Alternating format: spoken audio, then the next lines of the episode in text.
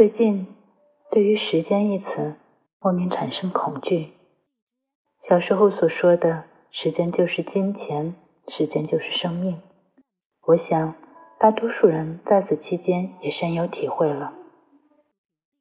从前，我们挂在嘴边的“怎么还不下课啊？怎么还不放假啊？”变成了“时间过得真快”。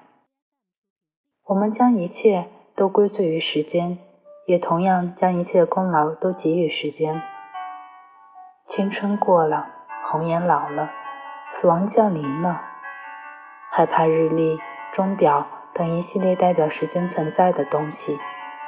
当人们需要忘记一些记忆而无法忘掉、难以割舍时，我们又说：“交给时间吧。”时间真的会心慈手软吗？时间越长。像一张薄薄的纸，一捅就破。我就亲眼目睹好几桩三年、七年甚至九年的爱情无疾而终。即使我们在意识中无法清晰地感知到它的存在，但也必须确定它无时无刻都在控制着我们。我们努力追赶，却无法抗拒，实在是太困难。不论生理还是心理。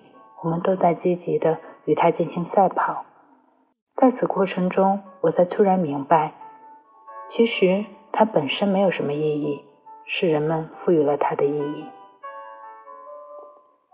害怕时间让我们变苍老，整日研究各种护肤品，怕时间悄悄爬上我们的心头，我们需要越发的做好多事情去充实这短暂的时间。许多人也为此发现了生命的意义，创造了价值。而短短的时间，我们最应该把握的是当下。朋友跟我讲，我已经没有重新开始的勇气，但是如果非要不可呢？那还是选择放手一搏。我想起前几个月我去图书馆，我没有想到，还未到开馆时间，就已经很多人堆在门口。别人的手中是公文包或者笔记本，而我的手中是一瓶矿泉水。但我没有再回家去再做准备，我没能力控制时间，但我做到掌握自己的时间就已经足够。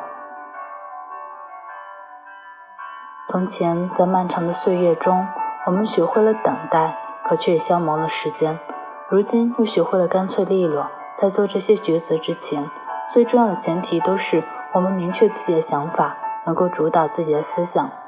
当我们想明白时间短暂，生命稍纵即逝这个道理以后，就不再拖拉，不再去纠结那些爱而不得的人和事。世间只有四大事：生、老、病、死。虽然日子还长，但说短也短。长话不必慢慢说，我们时间不多，时间可贵，你更珍贵。这里是。FM 一三三五三，天亮说晚安，我是雨之，有事没事多笑笑，祝你今天有一个好心情，咱们下期见。